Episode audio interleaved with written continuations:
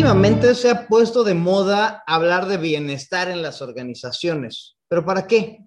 ¿De qué le sirve esto realmente a las empresas? Esto trae beneficios concretos a las personas y también a las organizaciones o es nada más uno de esos temitas que se ha puesto de moda últimamente? Hola, buenos días, tardes, noches o cualquier momento del día en el que nos estés escuchando.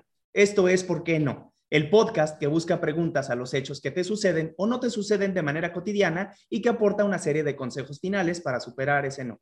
Yo soy Héctor Trejo. Y yo soy Diego Sánchez y nosotros somos facilitadores de programas en entrenamientos corporativos, consultores en desarrollo organizacional y humano con más de 19 años de experiencia y hoy te vamos a hablar de por qué no le ofreces un gran lugar para trabajar a tus empleados. Si esto va para ti, empleador, tipo de recursos humanos, em, cualquier persona que es pues, responsable de gente en las organizaciones. Y pues como el Trejo y yo ahí le andamos brincoteando entre estos temas y demás, hoy fuimos y le pedimos ayuda a esos viejos amigos de antaño. Es que hoy nos acompaña Raúl Piner. Él es consultor en desarrollo humano y equipos de alto desempeño y desde 2011 es un consultor asociado a Great Place to Work. Es un buen amigo y gran parte de lo que hacemos en la vida lo hacemos porque el Piner andaba en algunos ayeres, no, no, no voy a ventanearnos tanto en estos temas de desarrollo humano y hay como que es de los responsables en contaminarnos. Gracias, Piner, por acompañarnos en este. Siempre un placer. Gracias, gracias por la invitación. Es bueno estar con, con, amigos y, bueno, compartir lo que he aprendido, compartir lo que he construido. Así que, adelante, ¿por qué no? Eso, me gustó, me gustó la introducción de nuestro queridísimo Raúl Piner Parra, que pues lleva varios años en este tema de modificar eh, o, o, implementar ciertas estrategias en las empresas para que éstas se conviertan en mejores lugares para que sus empleados se desarrollen pues mejor, ¿no? Eh, que trabajen más a gusto, que también los resultados sean mejores y tal. Entonces, Piner, vamos a entrarle directamente a el, tema que nos atañe el día de hoy, que es, ¿por qué no le ofreces un gran lugar para trabajar a tus empleados? Porque muchos empresarios, mucha gente de recursos humanos y demás, tienen este paradigma de que, pues, o sea, si yo te contrato como empleado, pues, trabaja, mano. Trabaja y punto, ¿no? Entonces, nuestro para eso te pago, para eso te pago. Ah, ándale, sí, exactamente. Esto es parte de la cultura que, que tenemos bien arraigada. Ya te pagué, trabaja. Oye, ¿tienes los recursos? Ah, ah, Saca, saca la casta, tú puedes, hazle, como puedas. Ponte la camiseta, Piner. Ah, Suda la camiseta. Por, supuesto, son, son de las frases icónicas que le dan soporte a, ya estás aquí, y si no quieres, la puerta está muy grande, hay otros 10 detrás que quieren tu puesto. Sí, es cierto. Y, mira, por eso, por eso nuestro primer por qué no es, porque no es mi obligación. Porque yo he escuchado esas frases no sé si tú, Diego, no sé si tú, Piner, no es mi obligación darles a los empleados un espacio en el que se sientan a gusto trabajando.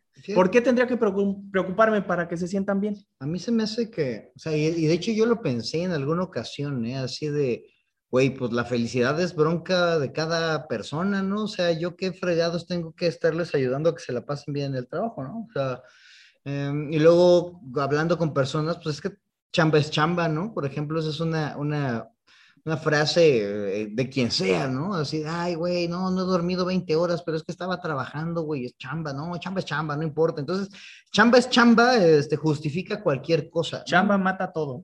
chamba mata todo, chamba mata tu bienestar, tu estrés, tu vida. Entonces, pues no es obligación de las empresas, Pinder, ¿cómo ves? De hecho, ustedes están tocando los dos hemisferios. El empleado que dice, pues así es el trabajo, pues así son las cosas, y yo como, como empleado, pues no, no lo busco, no lo solicito o no procuro un mayor bienestar para mí. Eso, eso es una, un lado de la moneda. El otro lado es el que bien dice, el jefe, el dueño, el empleador, no considera que lo tenga que hacer porque, mira, ya me cuesta trabajo sacar este negocio adelante y como dice Héctor, la felicidad le corresponde a cada quien. Ah, hubo quien me llegó a decir en algún momento, oye, si había quien salió feliz de un holocausto porque solito se mentalizó, pues que se mentalicen ellos. Ellos lo pueden sacar adelante.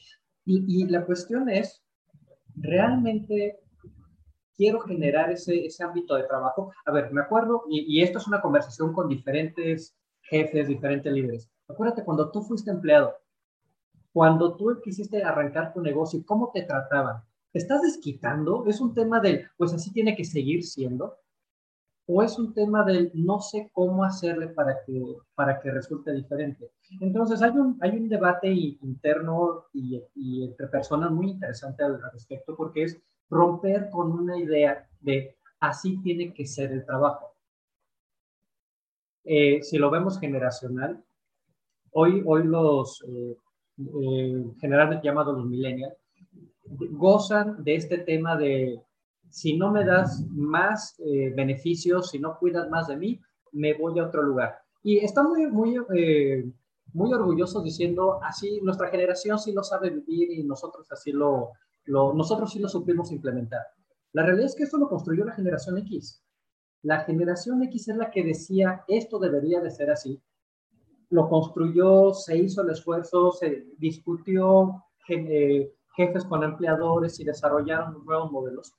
Por supuesto, desarrollándolo como modelo, pero emocional y mentalmente, no nos logramos preparar tan rápido. Llegó el día en que la empresa me corría y me decía, a las seis, bueno, no me corría, a, las seis de la tarde me decía, ya vete a tu casa a descansar y empresas incluso hasta le bajan el switch para que se apague tu computadora, pero tú llegas a tu casa y dices, después de cinco minutos de felicidad de familia, llegué temprano, están despiertos y los estoy viendo, Después de esos cinco, primeros cinco minutos, estás a mitad de la sala, volteando para todos, diciéndote, ¿y ahora qué hago?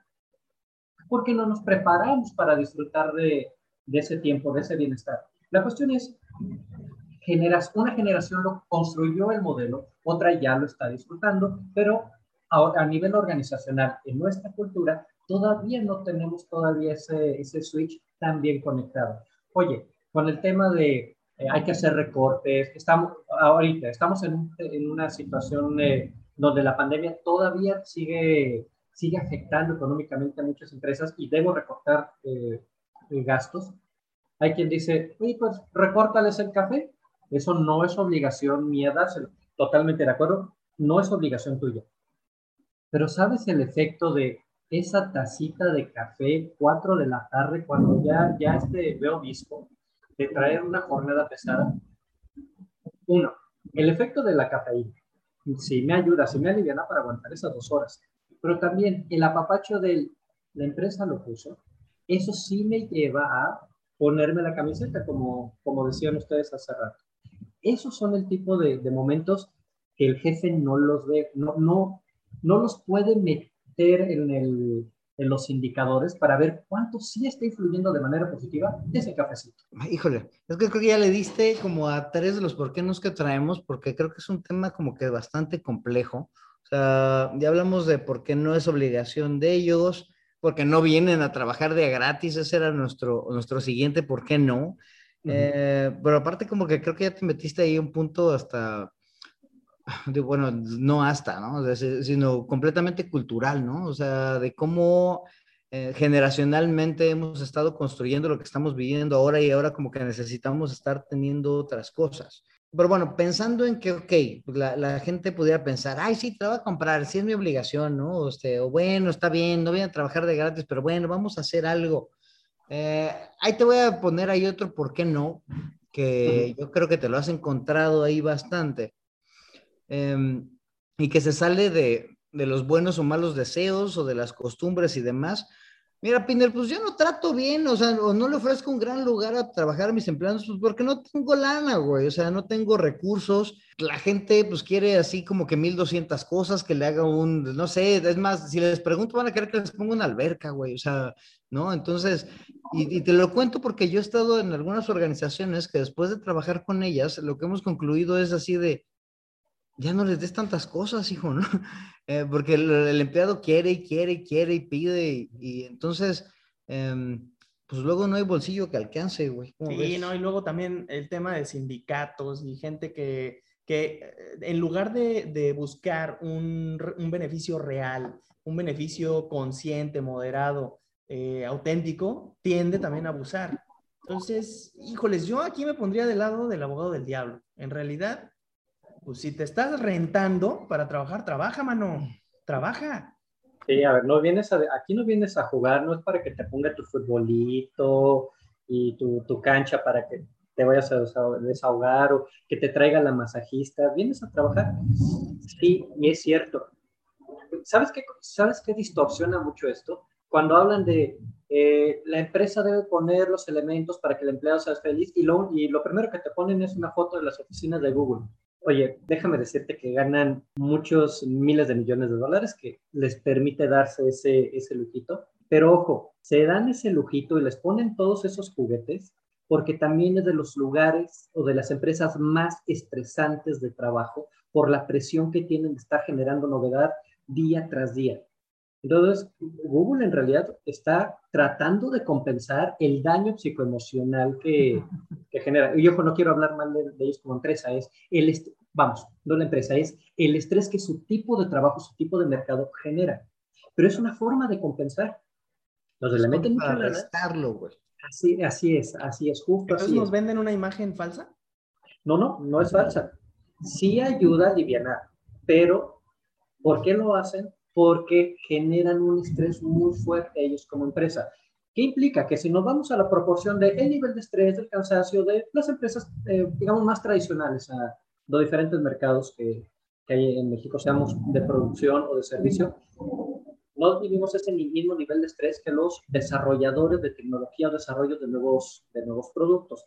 Así que tampoco necesitamos tanto juguete o tanta, tanta instalación seguir esa, esa imagen de un Google con esas super instalaciones suena a me tengo que gastar mucho dinero y por supuesto no es parte de la planeación. Punto uno. Punto dos. Oigan, hay que recordar tanto empresa como empleados y como sindicato que esto es un negocio, es una empresa. ¿A qué venimos a trabajar y a generar dinero? Y esto es un, punto importante y es una frase ya está anticuada dentro de, este modelo, pero sigue siendo vigente. Lo, lo voy a, eh, a, manejar en, en inglés como lo, lo, manejaban ellos. Un great place to work no es un nice place to work. Es un gran lugar para trabajar. Las cuatro palabras están ahí implícitas, no, no se quedaron en somos un gran lugar, somos un gran lugar para trabajar que haya resultados es parte de lo que hace una empresa grande. Entonces, el hecho de perder eso de foco y querer que me distraiga o que me, me apapachen más de, o que se distraiga ahí mi tiempo, pues eso también ya es, ya distorsionarlo. No me vengas a traer muchos juguetes, no me vengas a traer muchos distractores, porque entonces yo no sería tan productivo en el trabajo. Invertir demasiado en, una, en un proceso de tener a mi gente contenta es contraproducente. Entonces, estoy de acuerdo, no le inviertas tanto con eh, recursos, porque no son los recursos, y ahorita vamos a llegar a ese, a ese punto, no son los recursos económicos o materiales lo que hace que un lugar sea un excelente lugar para trabajar.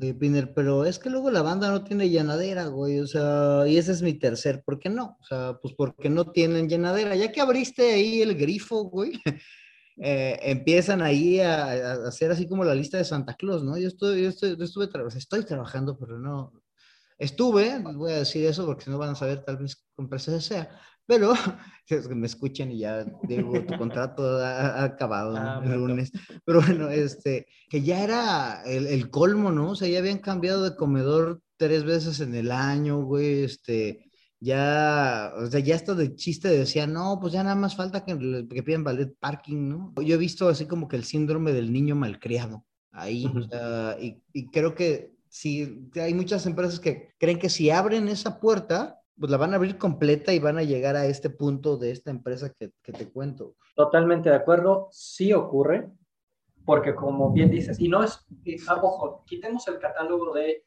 ellos empleados, nosotros jefes, o viceversa, nosotros jefes, ellos empleados. Todos en la organización le reportamos a alguien. El gerente, el director, incluso el dueño de la empresa, a alguien le reportan. hasta el director o, el, el, director como tal, le reporta a los accionistas, le reporta a las autoridades. Y la mayoría de ellos están casados, así que también reportan en su casa. Entonces, nadie se libra.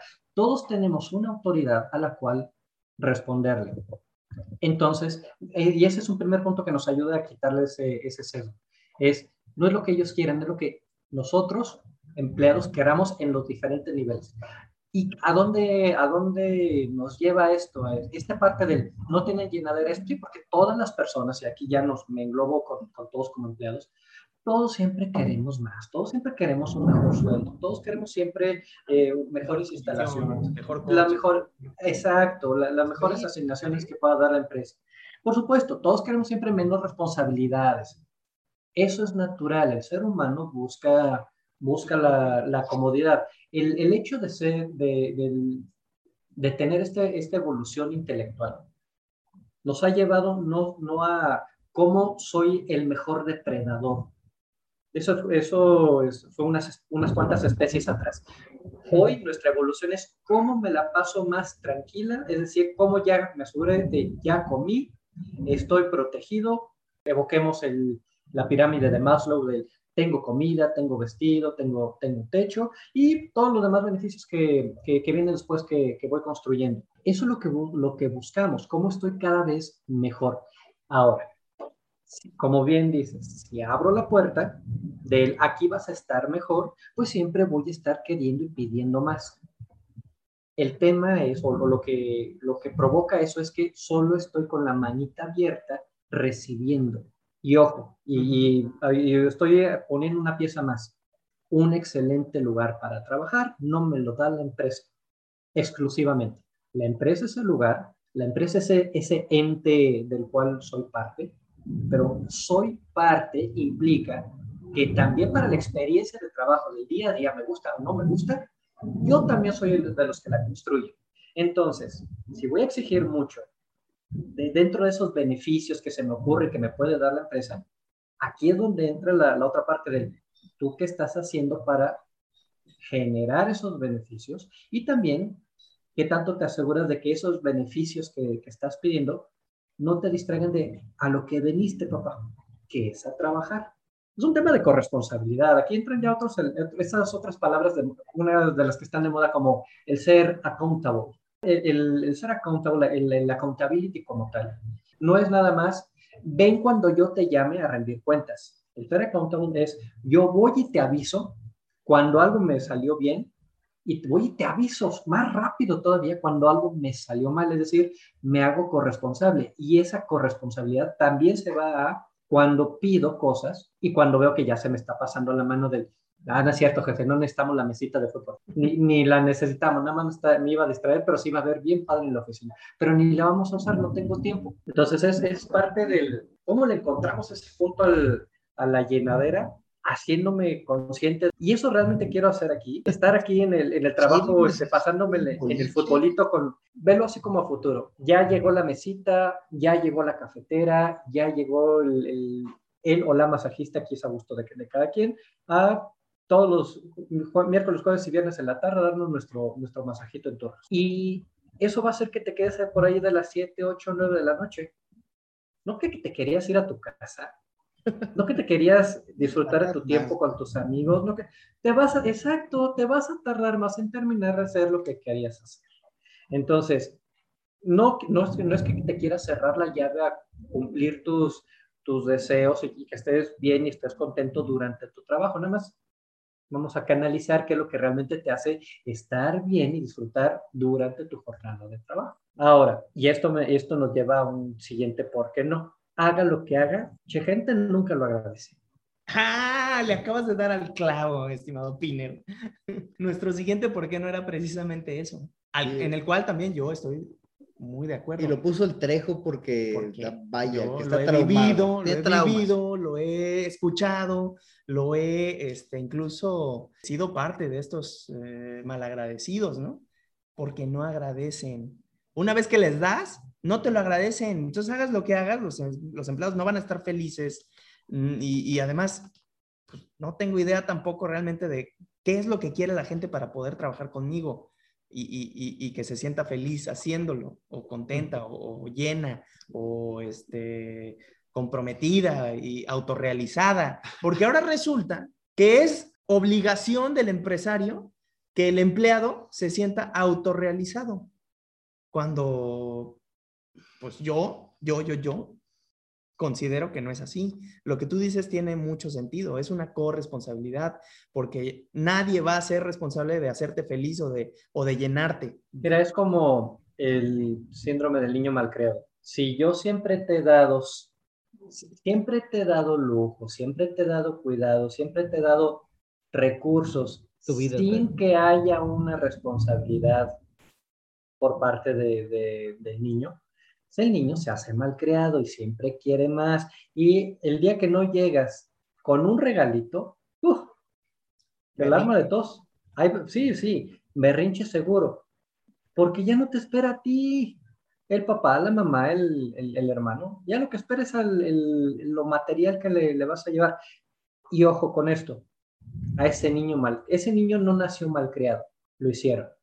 Esto es, ¿qué cultura voy construyendo? Si mi equipo, si mi gente no es agradecida, creo que hay que volver a ver qué comportamientos son los que yo he tenido y he generado para que mi equipo cuando le brindo algo, más allá del presupuesto, más allá del plan, no lo agradece, no lo ve, no lo valora o piensa que hay gato encerrado.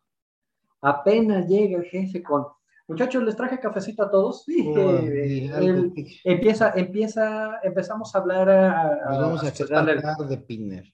No, mira, algo va a querer, algo nos va a pedir. No, no, agárrense y viene recorte, seguro algo. ¿Por qué? Porque cambias tu comportamiento, algo que habitualmente no hacías.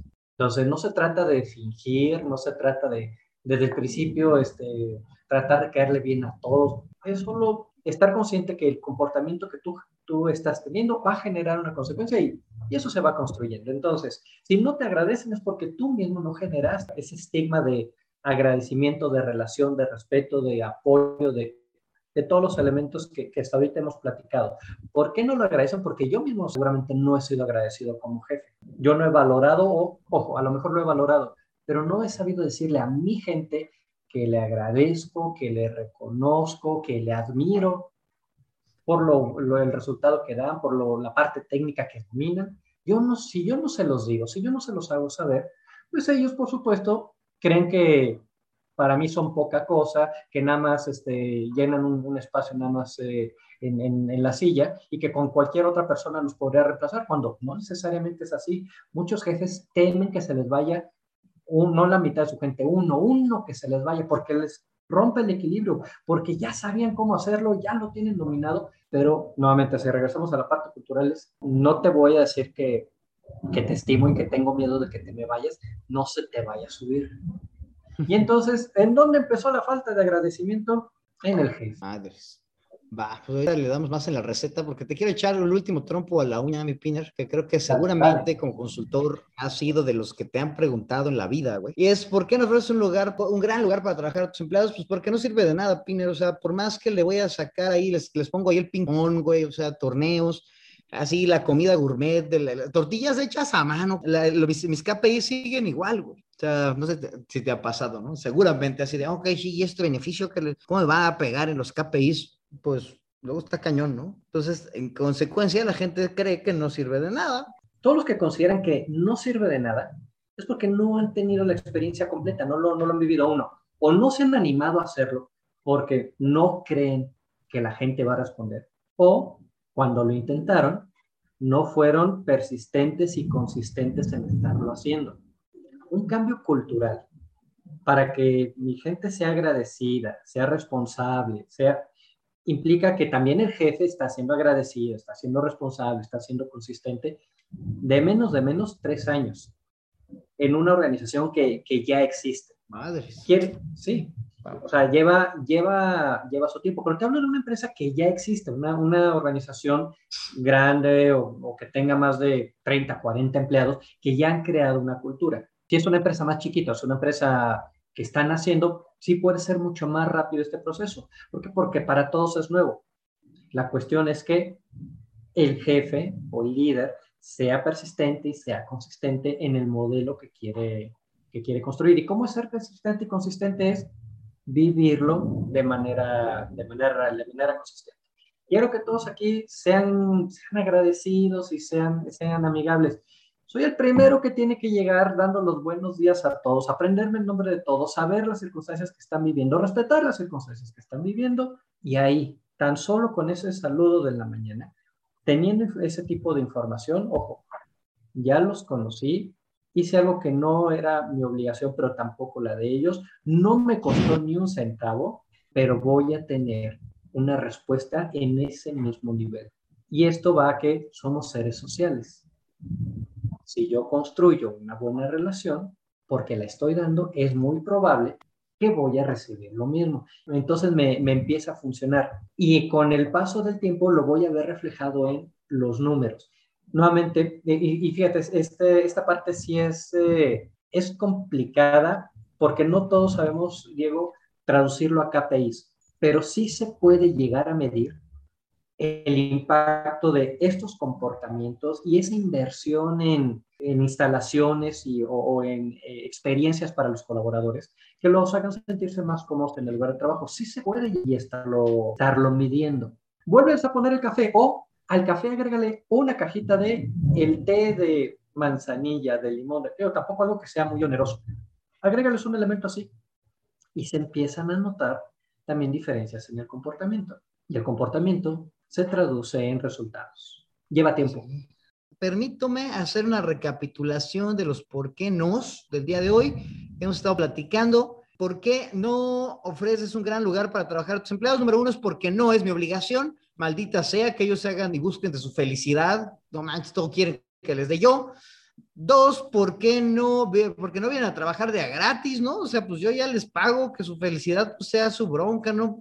De la mano porque no tengo recursos, no tengo un chorro de lana para andar gastando ese tipo de cosas y además, pues porque no tienen llenadera, o sea, si abres esa puerta, ya la abres de par en par y pues jamás dejarán estos señores, muchachos de andar exigiendo más, ¿no? Y finalmente, pues porque no agradecen y porque no sirve de nada eso de andarles ayudando a estos muchachos. Por más que les doy cosas, Piner, no hacen nada.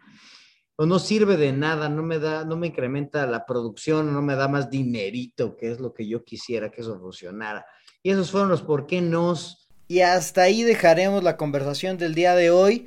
Y te invitamos a que escuches el episodio 83 en donde nuestro amigo Raúl Piner nos va a ayudar con la receta de por qué no ofreces un gran lugar para trabajar a tus empleados. Te esperamos. Adiós.